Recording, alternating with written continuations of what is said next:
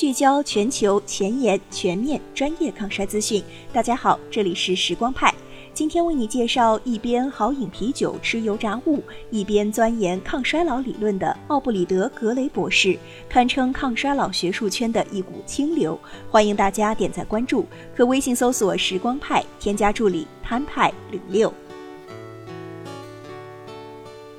当谷歌想要向自己的员工讲解什么是衰老时，他们选择的嘉宾是奥布里德·格雷博士。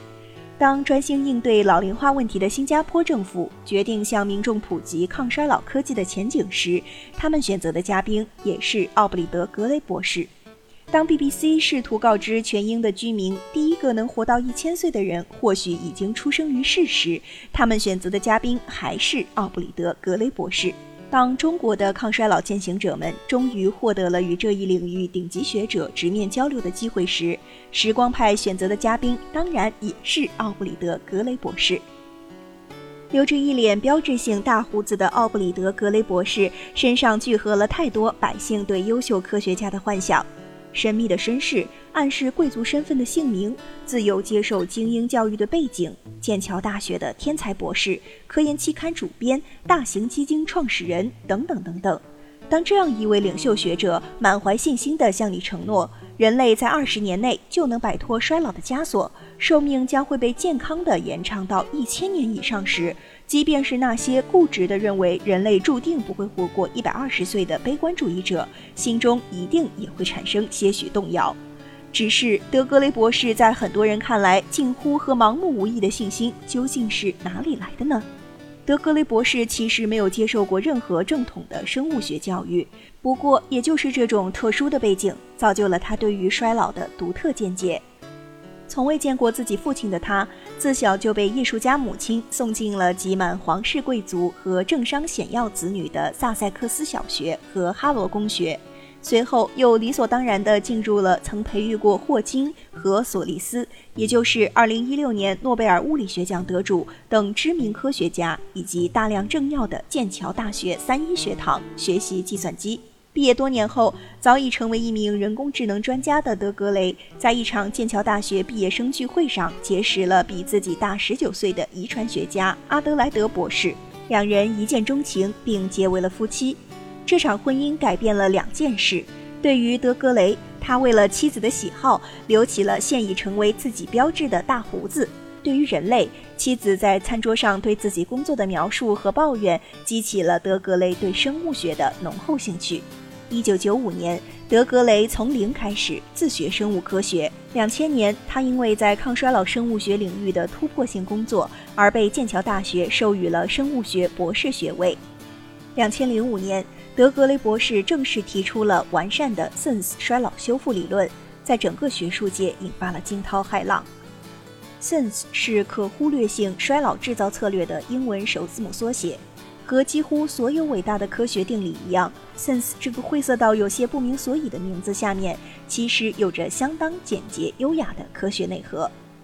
SENS 衰老修复理论的核心观念有三点：首先，生物体在新陈代谢的过程中，不可避免地会生成各种各样的损伤，比如我们常说的氧化损伤、DNA 损伤等。而损伤的积累过程，最终将会生成疾病。这个从代谢到疾病的过程，就叫做衰老。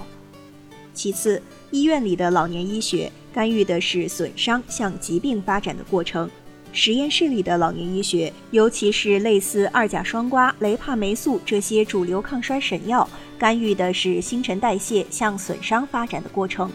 这种对过程的干预都是治标不治本的。最后，以治本为目的出发，真正有效的抗衰策略必须作用于疾病生成之前，不然一切就太迟了。同时，又必须发生在新陈代谢之后，不然会影响到机体的正常运作。如此一来，修复体内积累的损伤就成了唯一有效的抗衰老策略。只要我们修复的速度能够超过损伤生成的速度，那么衰老对人体造成的生理影响就会被缩小到一种可忽略的水平，人类的寿命和健康期自然也就会得到无限期的延长。博士还把所有需要修复的损伤归纳成了七个大类，并设计了七种对应的修复手段。他呼吁全球的抗衰老学者将研究的重心都应转到这七种修复手段的技术研发上来，从根源上消除衰老这个野蛮且不文明的现象。当时的科学圈对衰老依然充满了敬畏，想嘟囔句“衰老可以延缓”都要小心翼翼。连实验室都没进过的德格雷博士，就突然跳出来说，衰老不仅可以控制，而且还可逆，甚至可以直接被消除，那自然是要遭到学术圈霸凌的。同年，二十八位专家学者联名在著名科研期刊《e n b o Reports》上发表了一篇专题文章，对 Sense 理论进行了相当激烈的抨击。这二十八人里有国立衰老研究所衰老生物学主管胡贝尔·华纳博士。雷帕霉素顶级专家理查德·米勒博士、抗衰教父大卫·辛克莱和布莱恩·肯尼迪的恩师伦纳德·瓜伦特博士、德国马普衰老研究所创始人 Linda Partridge 女爵等。一句话来说，当时衰老圈层的顶层人物都不赞同 Sense 衰老修复理论。不过，这二十八名专家的批评至少还是在就科学论科学，所有人都全程保持着大家的风范和素养。相比之下，麻省理工科技评论的主编杰森·庞廷直接就把自己的矛头指向了德格雷博士本人。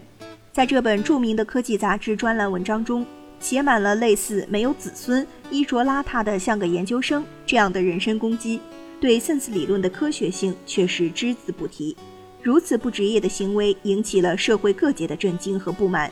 公众舆论突然开始向德格雷博士一方倾斜。压力之下，杰森·庞廷虽然明面上删除了自己的文章，并不怎么真诚地表达了歉意，但是反手他就掏出巨资，在全球范围内征集能够证明 Sense 理论根本站不住脚的论点。庞廷怎么也没想到，自己发起的悬赏竟然成了德格雷博士表演的舞台。德格雷博士在得知了庞廷的悬赏后，不仅欣然接受了挑战，还自己出资进一步扩大了奖金池。大有一副来者不拒的架势。随后，两人又合力请来了人类基因组计划的核心成员克雷格·文特尔博士、微软前首席科技官内森·梅尔沃德博士等业界大牛，组成了评审团。在这场声势浩大的科学辩论中，德格雷博士凭借一己之力驳倒了来自全球各国的五对科研学者。最终，评审团不得不宣布，SENS 衰老修复理论虽然还不能说服绝大多数科研从业人员，但是也没有证据能显示 SENS 是错的。德格雷博士一战成名，SENS 衰老修复理论随即得到了学界和商界的双重重视，他接连收到了 PayPal 创始人和甲骨文创始人等硅谷中年巨富的大笔捐款。二零零九年，德格雷博士创立了 SENS 科研基金会，将自己收到的所有捐款，连同从母亲那里继承来的一千六百五十万美金的遗产，全部投入到了这一基金组织当中，只为加速和推动全球的抗衰老研究进展，为那些基于 SENS 理论的研究提供资金支持。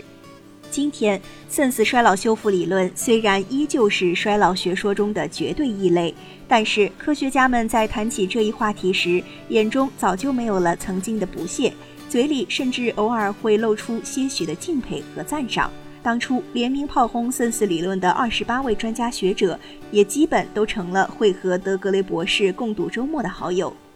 而德格雷博士自己。除了每天坚持不懈地为抗衰老研究筹集资金、研读科学文献、接受 BBC 等大型媒体的采访之外，还会用自己的闲暇时间搞点兴趣爱好，比如和两位年轻的女友约约会，一不小心解开了困扰整个数学界六十年之久的海德维格尼尔森难题，逃开所有的体力劳动和运动，跑去酒吧，一边豪饮精酿啤酒，一边海吃油炸食物，一边钻研抗衰老理论。是啊，如果德格雷博士真的相信自己的 sense 理论，认为衰老真的在二十年之内就能被科学技术所直接消除，他又何必去遵从考究的饮食、节制的生活方式来推迟自己的衰老呢？过得好一些，老得慢一些，可微信搜索“时光派”，添加助理 “time 派零六”，发送“听友”了解更多抗衰领域趣闻。我们下期再会。